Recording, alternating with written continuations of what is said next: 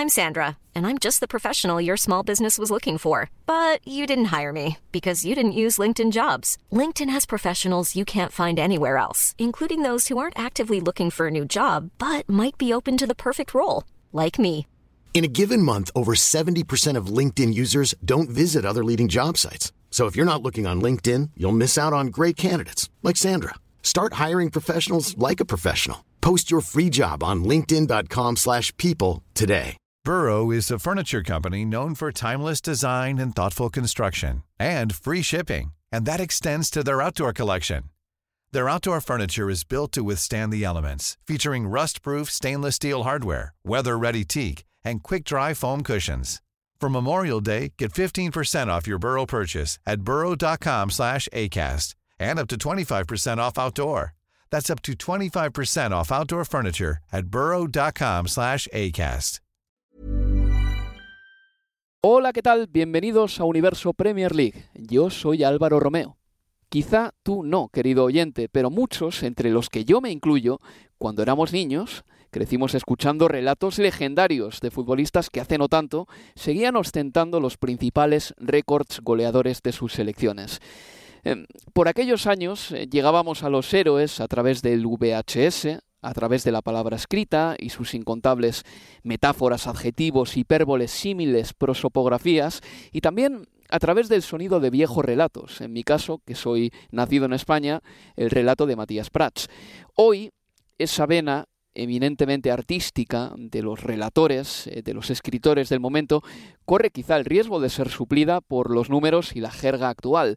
XG, eh, conducciones progresivas, pases en zona de tres cuartos, etcétera, etcétera, etcétera. Yo os llevo ya mucho tiempo diciendo que como los números y los conceptos sean la lengua vernácula del narrador o del escritor, el fútbol va a perder muchísimo. Eh, porque el número es verdad, es solemne, irrefutable cuando es exacto, confiere al periodista de una pátina de credibilidad. La palabra, en cambio, es distinta. La palabra es mejor, la palabra puede llegar al alma, no lo perdamos de vista. El gol de Maradona a Argentina también se puede tecnificar eh, con lenguaje de laboratorio o se puede contar, como lo contó Víctor Hugo Morales.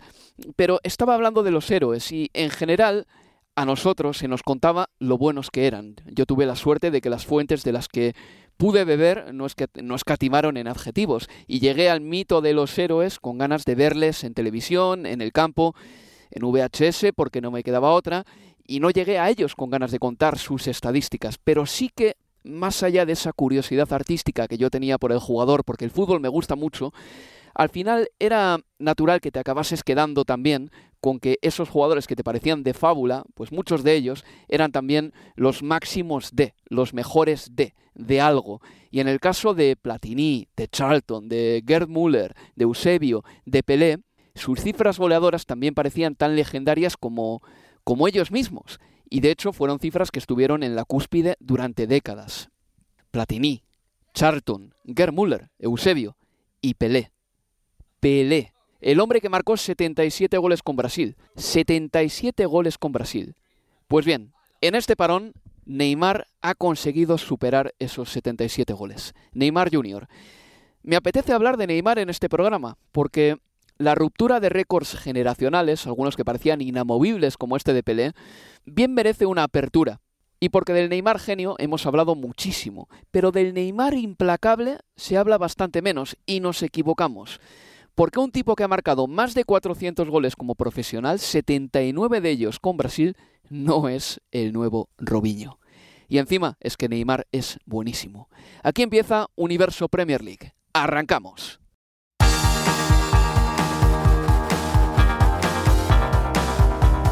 Universo Premier League, la casa del fútbol inglés en español.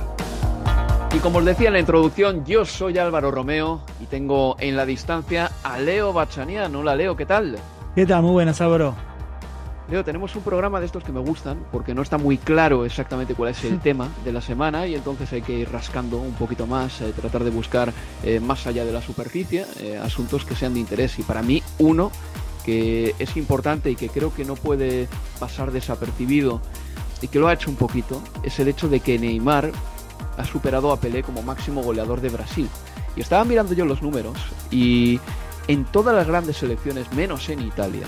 y cuando digo grandes selecciones me refiero a las que han ganado la Copa del Mundo y voy a meter ahí también a los Países Bajos y quizá a Portugal también.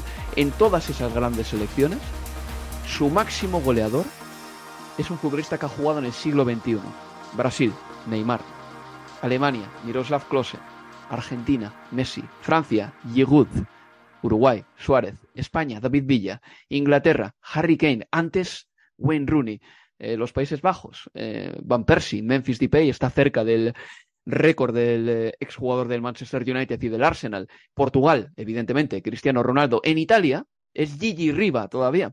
Pero mm. en el resto de países, como puedes ver, Leo, el máximo goleador que han tenido es un futbolista que ha jugado en el siglo XXI, que está en activo todavía en algunas selecciones, o por lo menos un futbolista que se nos hace contemporáneo aún. Sí, a ver, el récord de, de Ney superando a, a, a Pelé.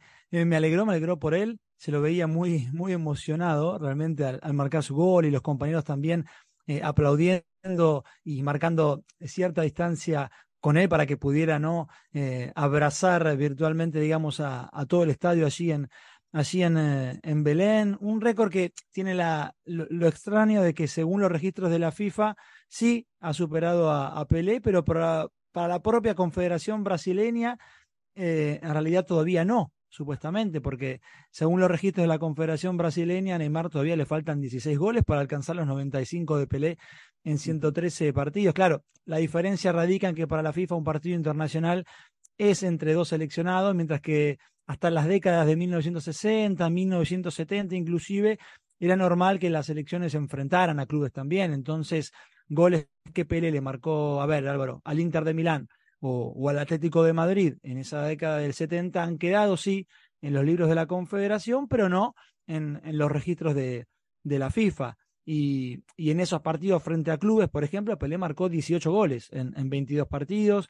Después, claro, en Copa del Mundo tiene un registro fabuloso, son 12 goles en 14 partidos, si no, si no me equivoco. Y, y bajo este mismo paraguas estadístico, de todas formas, Neymar también se podría decir que en realidad lleva 87 goles con la verde amarela y no 79, porque en los Juegos Olímpicos él participó 2012 y 2016. Gritó ocho veces en, en 14 partidos y sin embargo para la FIFA no cuentan porque si bien fueron convertidos, obviamente, frente a seleccionados, los Juegos Olímpicos son una competencia eh, sub-23. Pero eso en cuanto a lo estrictamente estadístico. Después la foto eh, más grande yo creo que es la de un futbolista sensacional, Álvaro. A mí, yo soy un amante de, de, de Ney. Estamos hablando acá de, de, un futbolista que es parte de un selecto grupo de 13 nada más que han ganado la Copa Libertadores y la Champions League. Él es el único que ha marcado en, ha marcado? en ambas finales, claro, con el Santos y, y, con, el, y con el Barcelona. Y, y ha dejado destellos a lo largo de su carrera que lo, que lo ubican realmente por lo menos eh, desde mi punto de vista, en uno de mis futbolistas favoritos de, de todos los tiempos, eh, que me ha tocado ver, eh, obviamente. Yo creo que es uno de los genios de nuestro tiempo. yo por edad, bueno, pues igual no he tenido la suerte de, ver a Johan Cruyff, no he tenido la suerte de ver a Pelé, no he tenido la suerte de ver a Di Stéfano. Sí he visto a Neymar, he visto a Messi, he visto a Ronaldinho y visto a Andrés Iniesta también. Eh, creo que si no me dejo a nadie, porque a Maradona tampoco le vi en su esplendor, esos son eh, los genios de mi tiempo y a Neymar yo le pongo ahí arriba. Eh, de verdad, ya sé que es un futbolista que desata pasiones y también división de opiniones, porque al fin y al cabo lo que hace fuera del campo mm, no cae bien en un sector de la gente, lo puedo comprender, y también en el campo puede llegar a desesperar a sobre todo los aficionados rivales, porque es un futbolista que tiene una tendencia, y esto no me lo negarás, Leo, a que, por ejemplo, cuando no le salen las cosas, insiste con cosas que no le están saliendo. Eh, cuando no consigue regatear a un jugador al principio del partido, se encona en regatearle cuando a veces eso no es lo que pide exactamente el partido. Em, tiene una serie de manías en el campo que, por lo que sea, le hacen ser percibido como un jugador eh, más caprichoso de lo que en realidad es, porque yo siempre he defendido a Neymar por una cosa que poca gente le defiende, y es que dentro de esa insistencia constante que tiene de regatear y de hacer cosas y de atacar y de buscar la verticalidad, ahí hay una forma de trabajo el trabajo no es únicamente tirarte al suelo a robar la pelota, el trabajo no es únicamente correr como un poseso por la pelota. Cuando uno tiene la pelota también está trabajando y Neymar es el típico futbolista que cuando tiene la pelota cansa al otro defensa, eh, te atora, te satura y además, y a todo ello le sumas el hecho de que tiene un repertorio técnico en el que está todo, porque para mí el repertorio de Neymar es infinito. Messi es mejor jugador, sí, evidentemente. Tiene una zurda mejor que la diestra de Neymar. Tiene más disparo desde todos los costados del campo, más gol, más pase. Pero lo que es el repertorio puro de regates, yo por ejemplo a Messi le he visto ser efectivo con sus regates, hace muchísimos, pero Messi rara vez tirará una bicicleta. De hecho, yo no recuerdo a Messi tirar una bicicleta en su vida. Lo que es el repertorio puro, lo que es la variedad es algo que le pone a Neymar por encima de, incluso por encima de Ronaldinho, que tenía más carrocería. Ronaldinho era, si quieres, más eh, salvaje. Eh, cuando se metía al área contraria, era más fuerte también, se chocaba con John Terry y le tiraba al suelo, pero lo de Neymar es distinto, lo de Neymar es una creatividad, es un genio puro, es eh, un hombre que cuando ha estado bien físicamente, hemos visto probablemente una de las personas más creativas del mundo del fútbol siendo letal, porque esta es otra de las cosas de Neymar. Neymar también ha sido letal y esos goles que ha marcado con Brasil lo demuestran. No, totalmente. Y cuando hablas del, del repertorio técnico de, de Ney dentro del, terreno de juego, fíjate, y digo, y hasta yo consigo que hasta por encima, por lo menos, no porque Messi no lo pueda hacer, pero sí que lo ha hecho mucho más Neymar que, que Messi en esa cuestión del repertorio y el abanico de, de mm. cuestiones técnicas, que cuando Messi le marcó, ya no fue la temporada pasada, antes del, del Mundial, un gol de yo no sé si era chilena estrictamente, pero eh, con el Paris Saint Germain, no sé si era el Rams, bueno, era jugando de visitante. Y, Por encima del portero, sí. Sí, y, había que buscar si no era el primer gol de Messi de esas características. había habido una, una, asistencia de chilena, pero nunca un gol de chilena. Una asistencia de chilena en un partido veraniego, sí. Pero cuando hablas del mejor futbolista para muchos de todos los tiempos, hubieras creído, pensado, bueno, este tipo de goles tendrá ya eh, por lo menos 3, 4, 5 o más. Y pero tiene que ver con eso que hablaba, ¿no? De, un repertorio que, que, Neymar ha ofrecido, ha tocado todas las teclas del repertorio técnico que los más grandes de, que nos ha tocado ver, eh, quizás no. Y también es verdad al final del día que ha tenido que coincidir y, y, y en eso van a caer prácticamente todos. Ha tenido que coincidir con, con, con Messi y con, y con Cristiano y con, y, con esta regularidad que lleva ya prácticamente eh, dos décadas. Y, en ese contexto es, es difícil, además con una idiosincrasia muy diferente a estos dos futbolistas, a Messi y, a, y sobre todo a, a Cristiano Ronaldo. Pero cuando yo em, leía la, la, citación de Fernando Diniz, el entrenador eh, que seguramente estará hasta que, si es que llega, como se creemos o se cree, Carlo Ancelotti para la Copa América del año que viene. Digo, cuando repasaba la lista estaba Ney, y digo, la repasaba porque había cierta duda de, si iba a ser convocado, porque había recién sido transferido al fútbol saudí, no traía ritmo. Bueno, fue convocado y tenés la duda de ver qué mm. Neymar vas a ver.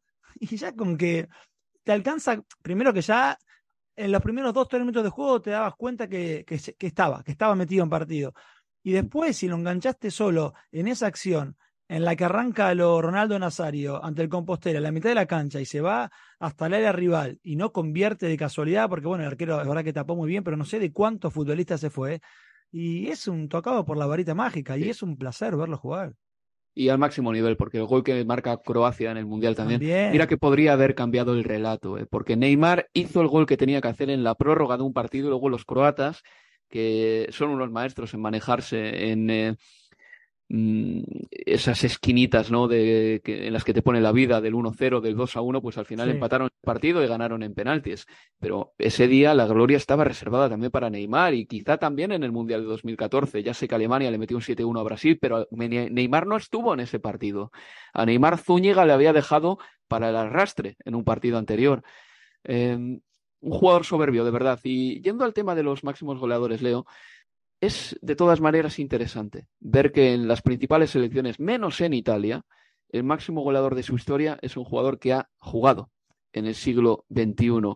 Eh, yo la achaco una serie de factores. En primer lugar, yo creo que ahora hay más partidos que antes. Y si uno, por ejemplo, los ratios goleadores de Pelé, de Gerd Müller, eh, pues no sé, quizá del eh, propio Platini, eh, verá que su ratio goleador o su porcentaje de goles por partido es superior al de los actuales máximos goleadores, pero no solo la cantidad de partidos, yo creo que también tiene que ver con la longevidad de las propias carreras. No nos olvidemos, por ejemplo, que hay jugadores de élite que jugaron en sus selecciones 8 o 9 años, ¿eh? Em, tipo Platini o Johan Cruyff. O sea, ahora, por ejemplo, ves a Messi va a hacer ya 17 años en su selección y con Cristiano Ronaldo pues llevará 18 o 19 también tranquilamente.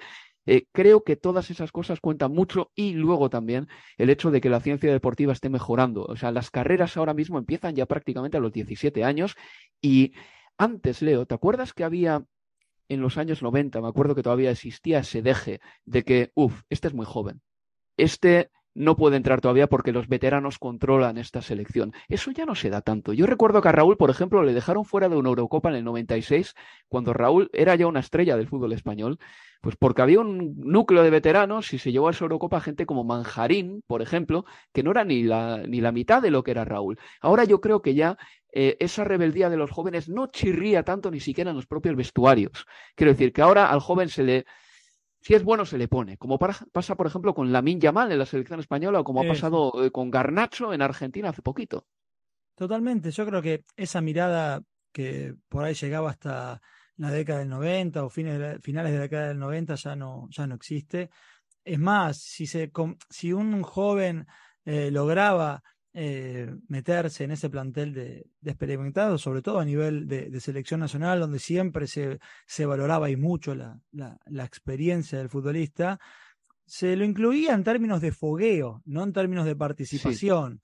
Era el futbolista 23, si querés, en algún punto. Era el eh, Ariel Ortega de Argentina del 94, que era el futbolista número 22 y era, bueno, quien estaba llamado a ser eh, el que iba a llevar la número 10 después de Diego. Bueno, finalmente le tocó jugar en ese mundial por el doping de Diego también, pero digo, era eso, era el futbolista que viene a aprender de los experimentados. Y eso hoy no, y me parece que eh, el que, como vos lo dijiste, el que es bueno juega.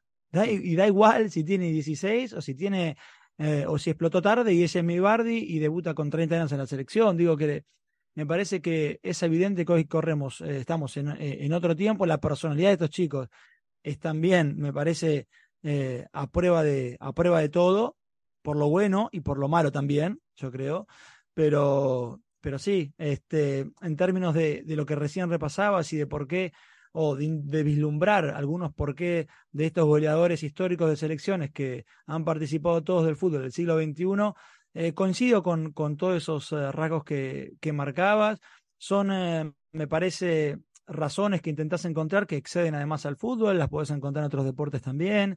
ver a Djokovic haciendo lo que hace en el tenis hace un par de días en el, en el, en el US Open eh, fue fenomenal. Bueno, Serena Williams hoy ya retirada, pero hasta el último día de, su carrera y rozando los 40, buscando también eh, el récord de, de, Chris Evert y, y, Fernando Alonso en la, en la Fórmula 1. Tom Brady, Leo también. bueno, eh, y es eso. Y LeBron James. Totalmente. Bueno, mira, fíjate, podemos estar hablando y seguir sacando nombres a, a, a la mesa pero no deja de ser sí un, una, un dato interesante eso de que al final del día sean todos contemporáneos, si querés, a, nosotros, estos goleadores.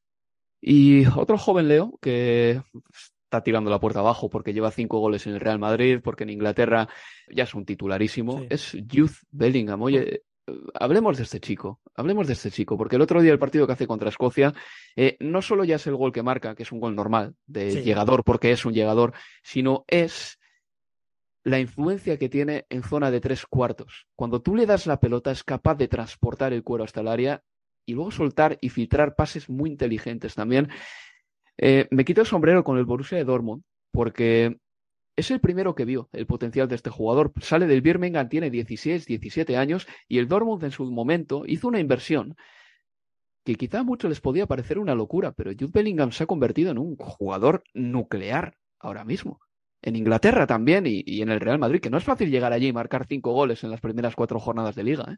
Para nada, y, también al final del día te das cuenta que en términos de, de, scouting, de, descubrimiento de futbolistas, yo creo que en la élite del fútbol europeo, del fútbol mundial, al final del día prácticamente todos o muchos cuentan con los mismos datos, no era el único Dortmund que conocía a Bellingham ni mucho menos, pero una cosa es tener los datos y otra cosa es qué hacemos con eso. Evidentemente esta gente ve cosas que otros no para poder apostar por eso. Porque si el Manchester United le parecía 20 millones eh, demasiado por un chico del Championship de 16 años, bueno, fíjate lo que perdió. El mismo United que le parecía demasiado 20 millones por Haaland en su día y, también fue eh, terminó recayendo en el, en el Dortmund. Bueno, este, pero lo de Bellingham es, es impresionante y yo no, no, no pensaba, o por lo menos a mí lo que más me sorprende es, es el cambio en poco tiempo, de que para mí en el Dortmund era un futbolista eh, no acotado, pero sí que lo, atribuía, lo, lo, o siempre lo pensaba en un sector determinado del terreno de juego, más volcado a,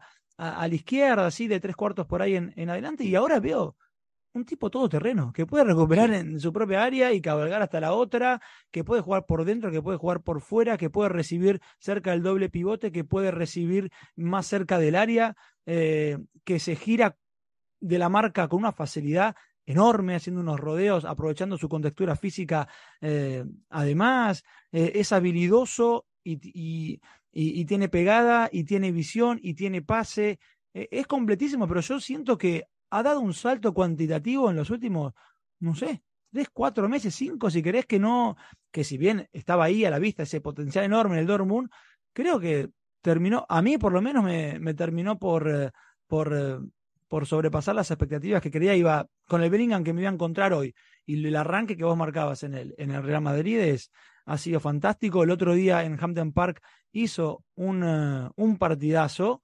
Un chico que además te das cuenta que se alegra en términos propios, le gusta asistir también. Fíjate cuando le da el pase a, Harry Kane, él casi que sale corriendo por otro lado, él festejaba su pase gol, ¿no? y Harry Kane festejaba su gol.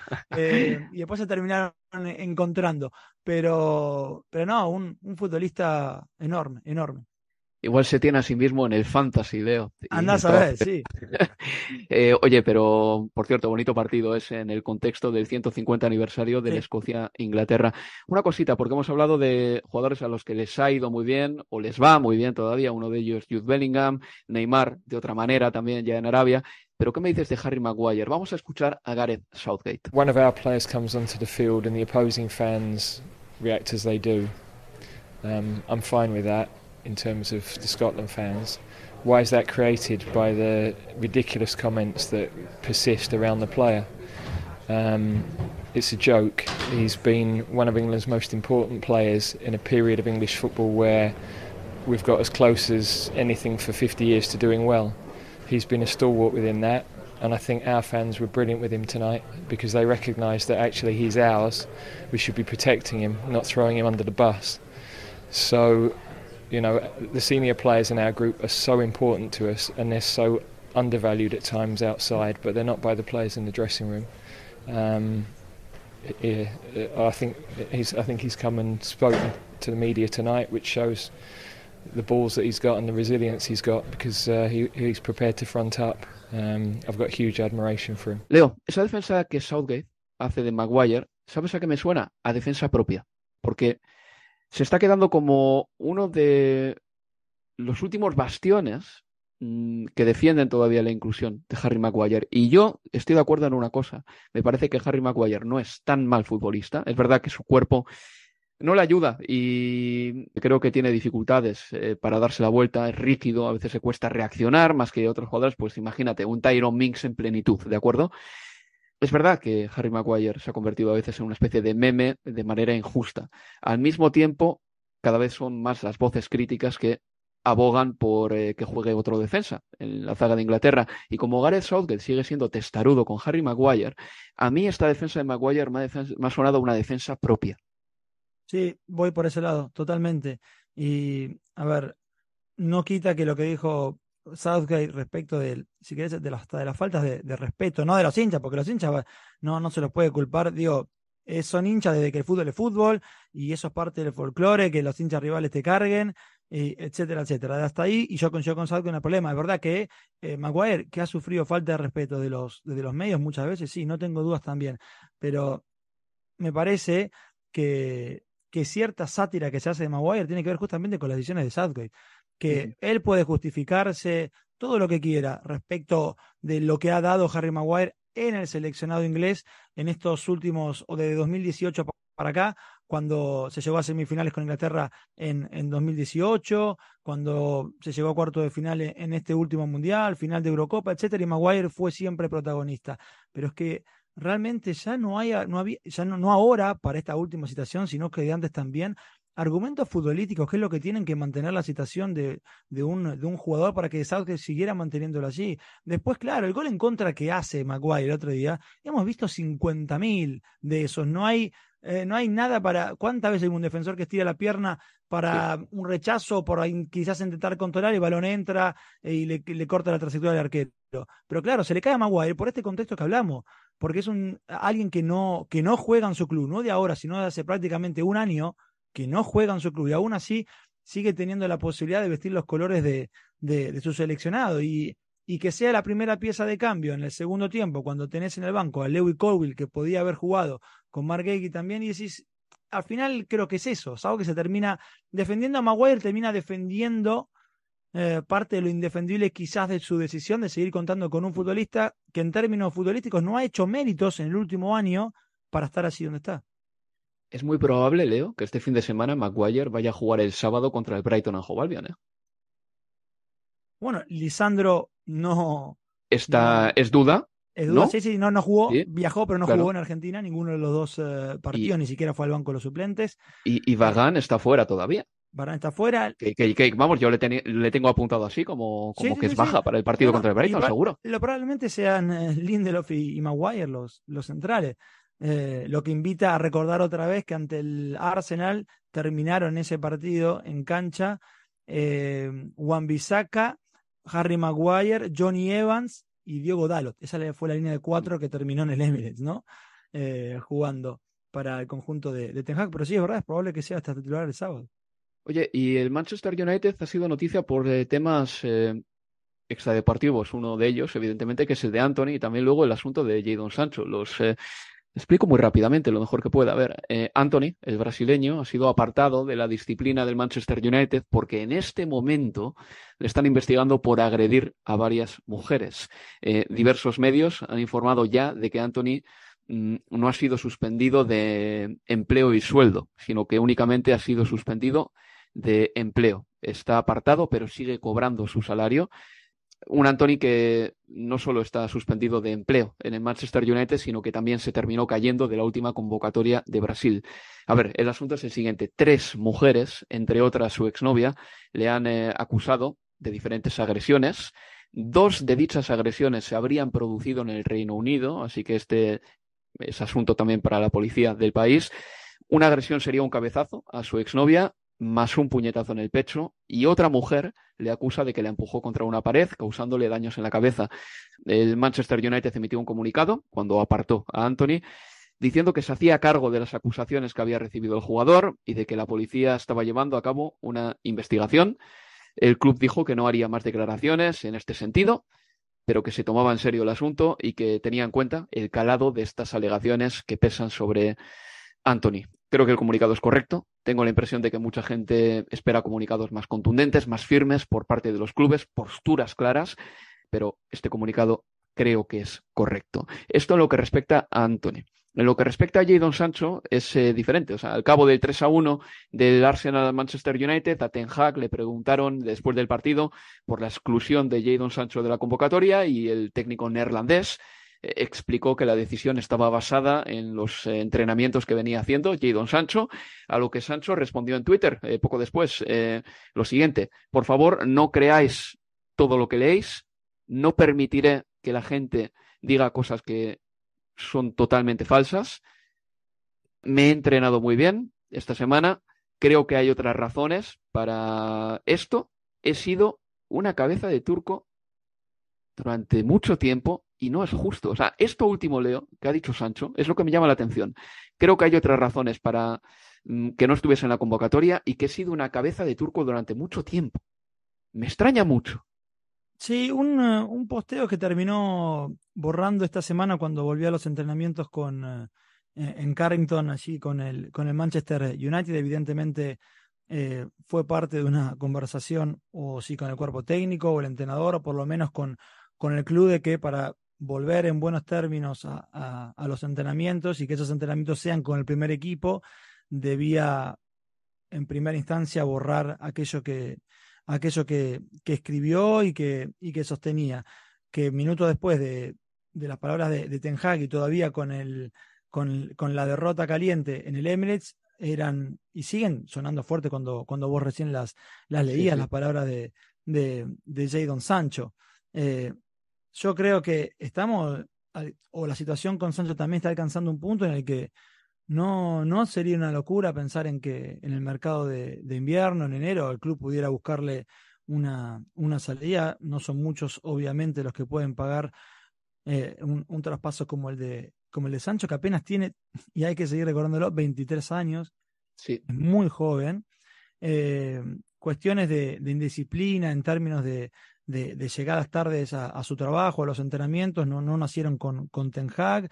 Em, es algo que ya se, se, hablaba y se comentaba en el, en el, en el Borussia Dortmund, que claro, eso quizás quedaba más en segundo plano porque eh, su rendimiento también era otro. Hablamos eh, de que en Premier League en, en, dos temporadas ha participado en 58 partidos, nueve goles, y ha asistido seis veces, mientras que la Bundesliga marcó 38 veces y dio 51 asistencias en poquito más de, de 100 partidos jugados con el, con el Borussia Dortmund.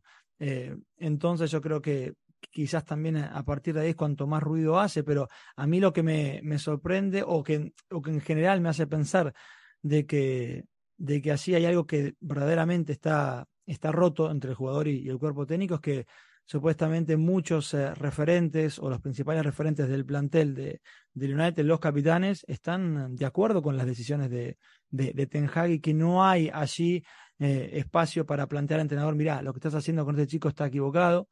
Y, yo creo que quizás el, el inicio de todo esto, no sé si está ahí, pero cuando me pongo a pensar en Sancho es que todo empezó mal la temporada en que llegó al United con Ole Gunnar Solskjaer y a los pocos y llegó como figura y era para ponerse las 7 de George Best y, y pero que pocos días después llegó Cristiano. Ah, también. Y así cambió su realidad, ¿no? Porque él llegaba para ser era el fichaje estrella, Álvaro. Era el fichaje estrella y obviamente la llegada de, de Cristiano lo terminó cambiando absolutamente todo. Así es. Y yo creo que desde el punto de vista estrictamente deportivo, tampoco se le puede echar nada en cara a Eric Ten Hag, porque mira, eh, el año pasado Sancho estaba mirando los números, jugó 41 partidos entre todas las competiciones.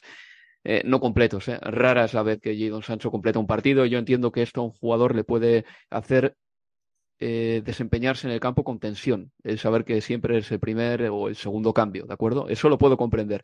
Pero el año pasado fue titular en la final de la FA Cup contra el Manchester City. Y fue titular en los partidos contra el Barcelona y el Sevilla de la Europa League, que fueron quizá los partidos de mayor perfil que jugó el Manchester United el año pasado. Y en la Carabao Cup, ahora mismo no te lo puedo decir exactamente, no lo recuerdo, pero contra el Barcelona, contra el Sevilla eh, en Europa League, eh, en la final de la FA Cup, sí fue titular. Eh, quiero decir, las oportunidades han existido también, y no, no ha dejado nada deslumbrante Jadon Sancho en su periplo en Premier todavía, reconozcámoslo. No, no, totalmente. No, no, no, no hay, si hay que hacer un, uh, un reel así, un, con highlights de, de Sancho en su regreso a, a, Manchester, en este caso para jugar en el United, yo no sé si nos quedan demasiados minutitos así. O sea, no, no cubrimos mucho. Eh, es la verdad. Y ahora leo con. Eh, perdona que te interrumpa, no, sé si quería decir algo más. Eh, con Greenwood en el Getafe con Anthony apartado, con Sancho, que ya veremos cuando juega de nuevo. Imagino que nadie tira piedras contra su propio tejado y te he descartado ya a dos jugadores y medio. Eh, en la delantera del United están Garnacho, Rashford, el danés Hoxlund y Anthony Marcial, que contra el Arsenal no hizo absolutamente nada. sí, poco. muy poco, es muy poco y, es tremendo pensar en repasar esos, eh, esos tres nombres. Digo, lo de, o por lo menos lo de eh, Anthony, Greenwood y Jadon Sancho. Ya en Anthony y en Sancho te estás hablando de futbolistas que costaron 180 millones de libras al, al, al club y en Greenwood uno de los mejores prospectos en, eh, en su tiempo de, de fútbol de, de, Inglaterra y hoy el United no puede contar, eh, ha decidido que lo mejor era partir compañía con, con Greenwood, que se marchara al Getafe por lo menos por, eh, por un año, con Anthony eh, apartado por decisión personal y del club también, por los motivos que antes mencionabas, la situación de Sancho es increíble y quedándose hoy con, eh, con Rashford quizás como hombre, único hombre determinante, porque Garnacho sigue teniendo 18 años, digo, y es también un chico todavía algo, algo irregular y que sigue por momentos hasta irritando a, a, Ten Hag en términos de que le falta el poder de fuego dentro la era que quisiera Ten Hag respecto de, de Garnacho. Lo ha marcado varias veces que tiene que, que ser más eh, eficaz de cara al arco rival y lo de Marcial que el otro día fue pobrísimo y yo creo que ya el hincha en se plantea, no ahora, eh, pero hace rato, cómo es que todavía eh, sigue allí. Es que ahora mismo es eh, Rashford el hombre que más puede ofrecer ahí arriba y vamos a ver el danés Hoxlund porque hay que decir esto no lo sabía, pero esto, he estado mirando estadísticas como un loco. El futbolista que ha dado el pico de velocidad más grande esta temporada ha sido él. Y venía de una lesión. Quiero decir, ojito con eso, ¿eh? En la jugada que no recibe el balón, además. ¿Cuál fue esa? ¿En la que le hacen penalti? ah, no, En, ah, en la que no le pasan al final. No, sí, es verdad. Pero es, es, tremendo. Sí, sí, se lo ve, recorre, no sé, 40, 50 metros. Se lo ve, porque aparte es eh, por el carril central, con lo cual es imposible perderlo de, de, vista. Y pero fue tremendo. No recibe el balón después, pero de Rashford, pero fue una, un sprint eh, tremendo. Sí, llamaba la atención, es verdad. Me, acuerdo ahora, me acuerdo ahora que cuando vimos el partido juntos, además, eh, lo hablamos también. Pues Leo, eh, antes de cerrar este primer bloque de Universo Premier, me gustaría consultarte por qué es lo que más te ha llamado la atención de este parón de fútbol por selecciones, porque han pasado muchas cosas. A ver, me quedo con, una, con un nombre propio, un nombre propio que repasamos con, eh, con Manu, quizás en el, en el último Universo Premier, pero que vale la pena otra vez que vuelva a la mesa y es David Brooks, porque lo marcamos cuando le marcó, marcó su eh, primer gol con el Bournemouth tras su regreso a recuperarse de, un cáncer y ahora en este parón de, fútbol de selecciones volvió a marcar. Eh, Gales ganó 2 a 0, le ganó a Latvia, él marcó uno de los goles, sigue en carrera por eh, clasificar a, la Euro 2024 en, en, Alemania. Por el momento está en zona de, de playoff Gales, pero depende de sí mismo, si es que se le dan resultados, si es que gana lo que le queda, de poder acceder de, manera directa. Y la alegría otra vez por, por Brooks, que se llevó una ovación de todo el estadio, ¿no? Por, eh, porque es una historia de vida y, de lucha tremenda de este chico de, de, 26 años. ¿Y cómo se ve en eh, Sudamérica el hecho de que a Italia se le estén atragantando tanto las fases de clasificación también? Porque tenemos que recordar que no clasificarte para el Mundial, bueno, al Mundial iban 13 europeos pero a la Eurocopa van 24 europeos. Italia, mm. menos mal que le ganó el otro día a Ucrania. ¿eh? Sí, igualando luego después con Macedonia del Norte otra vez haciendo haciéndosela pasar eh, difícil. Eh, en Argentina particularmente ahora se sigue bastante la selección de Italia por la cuestión de Mateo Retegui. Claro.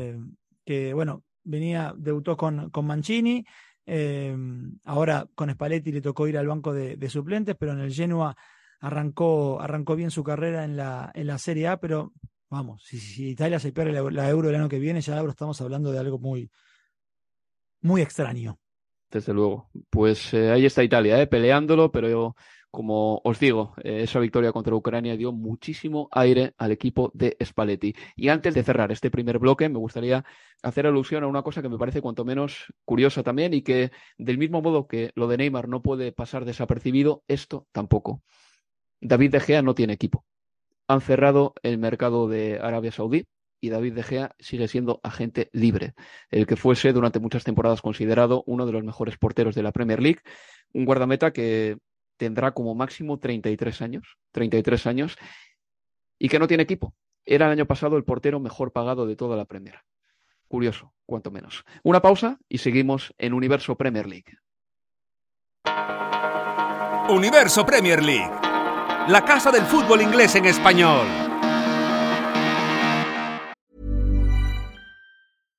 One size fits all seems like a good idea for clothes until you try them on. Same goes for healthcare. That's why United Healthcare offers flexible, budget friendly coverage for medical, vision, dental, and more. Learn more at uh1.com.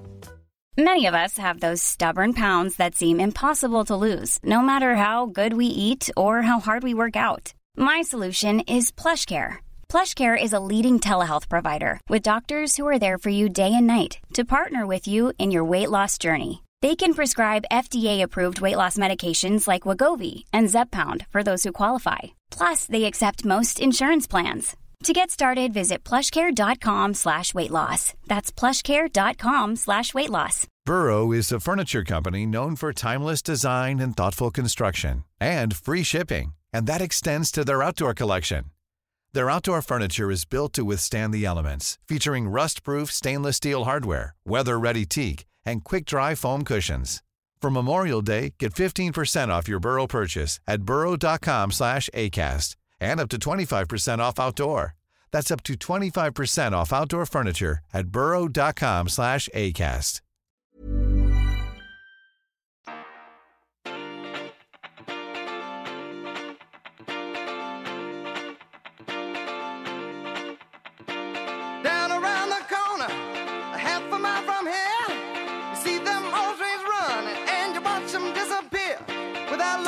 Sigues escuchando Universo Premier League.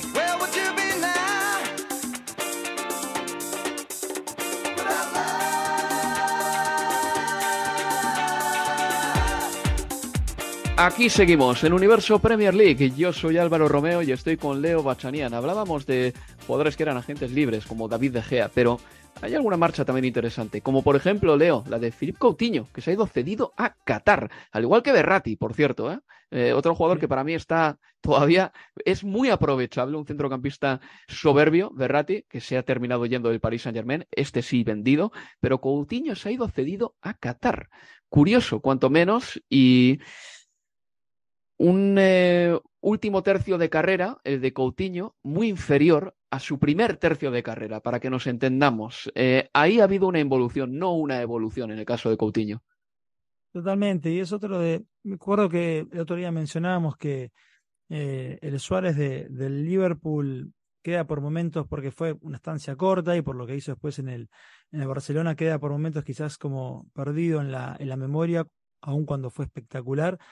Y con Coutinho, que, que cuando se fue al Barcelona yo pensaba, bueno, acá esta gente se va a hinchar de fútbol, acá viene eh, el, el, el futbolista que, que por lo menos durante la época que le toque jugar, se va a hablar muchísimo de él y durante unos años eh, hará no que se olviden de, Andrés Iniesta, pero, pero logrará poner su, su nombre así bien alto en, en, en Cataluña. Y, y, sin embargo, encontrarnos con que ahora se va a préstamo al fútbol catarí, lo que fue su estancia en el Barcelona, ese préstamo a, al Bayern Múnich, aún ganando la, la, Champions y además marcándole al, al, al Barcelona, una cosa increíble. Eh, pero uno de esos casos en los que cuando comparás la foto de, de los primeros años de, de, su carrera y sobre todo lo que hizo en la Premier y, lo que es hoy o dónde está y cómo fue hasta su regreso en Premier, en este caso en su momento con el Aston Villa, decís, ¿qué pasó acá? No sé, esas... Mm. Me encantaría saber, eh, evidentemente no, no tenemos la, la película no. completa, ¿no? De, de, lo que ocurrió con, con él. Pero bueno, sí que lo has visto lo suficiente en el campo como para extraer una conclusión, ¿no? Yo, por ejemplo, una cosa que, le, que no le veo a Coutinho es amor propio. Creo que cuando el partido mm. se pone cuesta arriba, cuando el partido presenta tachuelas, adversidades, Philip Coutinho se evade. Y eso es algo que diferencia a un gran jugador de jugadores no tan buenos. ¿Cómo, ¿Cómo te enfrentas a eso? Por ejemplo, has, has dado el nombre de Luis Suárez. Yo creo que Luis Suárez siempre le saca una décima más al partido de lo que el partido le da. Luis Suárez falla una ocasión, se olvida. La siguiente sí. ya la meterá. Con Filipe Coutinho yo ahí le veo un jugador más epidérmico, un futbolista eh, que, que, bueno, pues absorbe mucho más todo lo, to, todos los inputs negativos que va recibiendo durante el encuentro. Un jugador que le marca más de lo debido, un jugador que le está pegando más, eh, un equipo que se cierra mucho y entonces a Coutinho no le salen las cosas. En ese aspecto a Coutinho yo no le veo un optimista, no le veo un optimista. No, es todo lo contrario, hasta para compararlo con un compatriota, digo, por Neymar y en eso que vos hablabas antes de, de por momentos caprichoso en términos futbolísticos, sí. ¿no? De, de, insistir, si no me sale, bueno, insisto de vuelta con lo mismo, con lo mismo, casi como un berrinche, como un niño. Yo creo que eso, sí, en el sentido de, de, de Coutinho es diferente. No me sale, no es que sigo insistiendo con lo mismo, sino es que me aparto, me aíslo del juego. Es como si dijera, bueno, esto, bien, hoy no es mi día, chicos. Y acá sí. se terminó lo que, lo, lo que se daba. Bueno, a ver qué tal hace el Aston este fin de semana, de todas maneras, porque el equipo Unai Emery sigue teniendo una gran plantilla. Eh, está por detrás en la clasificación de ese equipo al que se enfrenta, y sobre el que te quiero consultar, Leo, que es el Crystal Palace, que ha empezado muy bien la temporada con Roy Hodgson, después de que se fuese Patrick Vieira en la primavera del año pasado o finales del invierno. Y hay que decir que el Palace lo está haciendo bien, sobre todo teniendo en cuenta que no es para nada de los equipos de la Premier que invierte bastante. No, y a ver, yo tenía, yo pensaba que, bueno, ya lo de Hodgson no hacía que uno levantara las cejas cuando, cuando llegó la, temporada pasada, finalmente lo, lo, terminó acomodando casi que sin problemas. Estacionó el auto de, de Crystal Palace en, en, la Premier para otra temporada. Y, y en esta, está, no solo que es un, buen comienzo en términos de, resultado, pero es un equipo que está jugando bien. Es un equipo que, que, está intentando a, eh, atacar, que en casa, en Sergio Park, aprovecha además eh, ese ese estadio que tiene la grada tan pero tan cerca del terreno de juego, que por momentos parece estar más pequeño el campo de juego, digo que, que otros de que otros de, de la Premier, que tiene eh, un futbolista, en un futbolista como Berechi, ese de los más talentosos que hay en, en la Premier, al punto de, de, de haberse ganado convocatoria con, con, con, Southgate, tiene presencia sudamericana con alguien que yo creía que ya eh, habíamos visto lo mejor suyo y era hace mucho, me refiero a, a Jefferson Lerma, que tuvo su recuperación no en la Premier, sino en el Championship con el Bournemouth, donde lo hizo realmente muy, pero muy bien para volver a ascender. Eh, Docuré en ese doble pivote con, con, eh, con, Lerma es otro gran futbolista. Bueno, Margueji que fue titular en Hampden Park ante, ante Escocia y se ha ganado su, su convocatoria también él entonces a, a, la selección. Lo hace esto que tiene esta temporada, este comienzo, sin Wilfred Saja, no, no, hay, no hay que olvidarse de eso. Wilfred que se marchó libre al Galatasaray. Eh, y, algunos futbolistas que son racheros, como por ejemplo eh, Edward. Ahora está en esa época en la que los goles entran.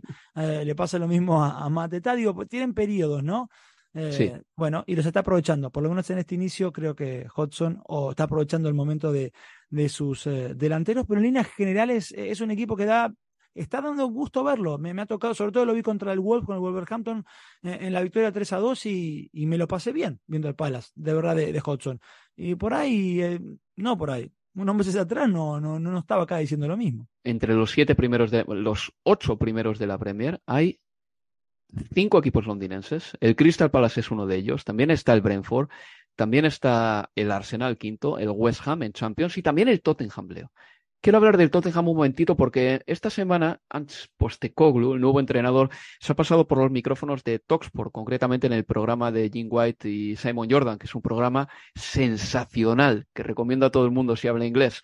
Eh, a mí me encanta, me encanta, me encanta. Y Simon Jordan se ha convertido en uno de mis eh, eh, tíos que dan caña de cabecera. De verdad. Bueno, pues Ants Postecoglou decía esto sobre su Tottenham y atención, ¿A quién señala como nuevos líderes del equipo? Porque esta declaración es muy interesante. Sometimes, you know, you get players at different stages of their careers, um, but for James and, and the club, I think it's it's a perfect timing because he's he's come here to make an impact, not just for himself individually, because I think he's already done that as an individual. He wants to make an impact for this football club, and um, you know, I think for James Matters and all the players, we're just at the beginnings. You know, again, I, I don't say that to dismiss the fact that we've had an encouraging start, but we've still got a long way to go in, in, what we're trying to build. And guys like Matters and, and Sonny and Romero, who are now the new leaders of this group, um, they're going to play an important role in that. Habla de Son, habla de Romero y habla de Madison. Tres jugadores que son muy buenos, sí. Pero hace un par de años en el Tottenham los líderes eran Lloris, que sigue en el equipo, Harry Kane, que ya no está en el equipo, y si me apuras hasta otros como Hawksberg, a quien Mourinho invistió, no de manera eh, verbal, pero sí de en el campo, evidentemente, como uno de los líderes, o el propio Eric Dyer. Pero esto es un cambio en los liderazgos muy interesante, y aquí creo que Postecoglou ha lanzado un mensaje muy claro. Su era es una nueva era, y los líderes son otros, Leo. Sí, y, y esta nueva era es suya, y él decide y, y, no fue casualidad que el club hasta publicara en sus redes sociales eh, el video con la charla en la que son eh, Madison y, Romero, no se enteran ahí, digo, pero que sí lo dicen frente a todo el plantel, eh, este nuevo liderazgo que hay en el, en el, equipo, son como capitán y después dos subcapitanes como lo son el argentino Cristian Romero y, James Madison. Está claro, a ver, lo de Lloris, eh, recién yo creo que termina siendo más un gesto con él de, que forme parte de, la lista de, buena fe de la Premier de, de 25 que, otra cosa, por todo lo que le ha dado al club, obviamente, eh, Hugo Lloris, y que no, quizás el club no quería que estuviera en el, en el, equipo sin tener una nómina, sin tener un número en la, en la plantilla, por lo menos hasta enero, cuando pueda nuevamente intentar eh, negociarlo. Eh, Dyer y Hawkwer son decisiones estrictamente futbolísticas en esta nueva era en la que para Postecoglu, eh, si, si, hay que cambiar, no se puede continuar con, con, más de lo mismo, como él mismo dijo, no, no, no son palabras mías esas. Y, y en esos liderazgos me parece que el, que el de Song es, es sumamente atendible, me parece que es, un gran, es una gran elección como, como capitán, no en términos quizás de lo que vemos de, de, temperamento en el, en terreno de juego. A ver, que Harry Kane tampoco era el más vocal de todos los capitanes, pero sí me parece que de lo, por lo que representa para, para sus compañeros, para los hinchas, lo que lo quieren a, a Son Heung-min allí en el norte de, de, Londres, por el tiempo que lleva en el club, es una gran elección. Después, lo de, lo de Romero y Madison, a mí me, me sorprende, hasta lo de Romero, a ver, yo creo que en términos eh, de temperamento sí es líder Romero en el terreno del juego. ¿eh? No, no, por ahí no, yo no sé cómo es puertas adentro con, con sus compañeros, pero evidentemente ve algo allí también eh, Postecoglou, un Romero que tuvo un parón de selecciones tremendos, dos partidazos jugó ante Ecuador, que fue la figura, y, y, ante Bolivia. De hecho, bueno, Scaloni se refirió a él diciendo se cree He-Man, eh, Romero. Eh, ¿Sabrán los jóvenes quién es He-Man o ya no, Leo? Bueno, espero que yo creo que sí, dale. Algún, los padres le habrán contado. Qué miedo me daba Skeletor, qué miedo me daba Skeletor, tío. Romero de He-Man le puede pelear a Skeletor. Skeletor era Skertel, seguramente. Un poco por físico, ¿no? Sí. Y bueno, y, lo, demás, lo de Madison, que es un recién llegado, ¿no? Pero ¿cómo se puede ser líder desde. Mm. Eso es interesante también, esa búsqueda, porque no se puede ser líder siendo por ahí el, el menos vocal, pero siendo muy respetado por tus compañeros, eh, que puede ser el caso de, de, Song o lo era de Kane, que no era alguien que, que a ver, sí, un protestón cuando requería, pero no, no mucho más, digo, después no, tampoco era alguien que mediáticamente dejara mucho, Harry Kane, pero también se puede ser eh, líder desde, desde, me parece, desde la posición de alguien que hace grupo, que es importante, como ese caso de Madison, que todos, te, todos dicen, tanto en el seleccionado inglés como los compañeros del Tottenham, que es un chico súper alegre, que trae, que genera un ambiente positivo, eh, y eso es parte de un liderazgo, y yo creo que a eso también apuntó Postecoglou, sin ir más lejos, ese, y, y, creo me acuerdo que lo, nos lo pasamos o lo comentamos en, eh, en WhatsApp nosotros dos, lo de Madison ah, ante el Bournemouth, siendo a tirar un tiro de esquina, que la gente, eh, no, los hinchas de Bournemouth lo, lo insultan y él pone la pelota fuera del semicírculo para irritarlos todavía más y se escucha de fondo como, ah, es un buen chico, ¿no? Al final se sí. termina ganando y yo creo que, que es eso. Y, y bueno, es un, otro tipo de liderazgo, pero que no deja de ser un liderazgo y que marca los puntos de, de una nueva era que ha empezado muy, pero muy bien, de un Postecoglu que ha caído muy bien entre los hinchas también y, y que bueno, a ver, Vamos a ver si esto, si esto continúa en alza para, para el Tottenham, no este fin de semana, pero ya el próximo es un viaje al Emirates y el clásico con el Arsenal, con lo cual, bueno, se van a de a poco ya también venir partidos eh, muy, pero muy importantes para, para el Tottenham de Postecoglou. Y una diferencia del Tottenham eh, respecto al resto de equipos grandes es que ellos no están eso. involucrados en fútbol europeo esta temporada y eso yo creo que puede marcar un, eh, una diferencia importante entre los Spurs y el resto. Pues Leo, hasta aquí hemos llegado. Únicamente recordar que Virgil van Dijk no estará este fin de semana ante el Wolverhampton Wanderers porque le ampliaron la sanción un partido más en su caso por su reacción tras ser expulsado ante el Newcastle y que este fin de semana emitiremos el Manchester United Brighton and Hove Albion y también el Everton Arsenal. Un Everton, por cierto, que mmm, podría ser adquirido dentro de poco por una empresa radicada en Miami llamada Miami 777 Partners o Miami 777 Partners, eh, empresa que controla también parte de Sevilla. Quien compra el Everton va a comprar un equipo que lleva cinco años dando pérdidas y que eh, tiene una deuda de más de 400 millones de libras y que en una eh, en unas semanas comparecerá el Everton como club ante una comisión independiente para explicar el eh, porqué de una posible vulneración del juego limpio financiero de la Premier League. Leo, pero como digo, hasta que hemos llegado. Ha sido un placer hablar contigo de fútbol y de todos los temas del mundo. Muchas gracias. Un placer, abrazo, hasta la próxima. Yo recuerdo que el próximo Universo Premier League lo emitiremos el domingo, se subirá a la plataforma de podcast el lunes y el siguiente, el del jueves próximo, ya será sobre la Liga de Campeones. Casi nada. Y esto es todo amigos, se despide de todos vosotros Álvaro Romeo. Adiós amigos, adiós.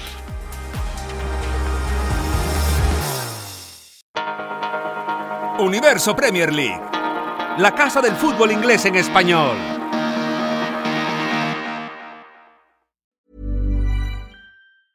Hey, it's Paige DeSorbo from Giggly Squad. High quality fashion without the price tag. Say hello to Quince. I'm snagging high-end essentials like cozy cashmere sweaters, sleek leather jackets, fine jewelry, and so much more. With Quince being 50 to 80% less than similar brands. And they partner with factories that prioritize safe, ethical, and responsible manufacturing. I love that. Luxury quality within reach. Go to quince.com slash style to get free shipping and 365 day returns on your next order. Quince.com slash style. Mom deserves the best, and there's no better place to shop for Mother's Day than Whole Foods Market. They're your destination for unbeatable savings, from premium gifts to show-stopping flowers and irresistible desserts. Start by saving 33% with Prime on all body care and candles. Then get a 15-stem bunch of tulips for just $9.99 each with Prime. Round out Mom's menu with festive rosé, irresistible berry chantilly cake, and more special treats. Come celebrate Mother's Day at Whole Foods Market.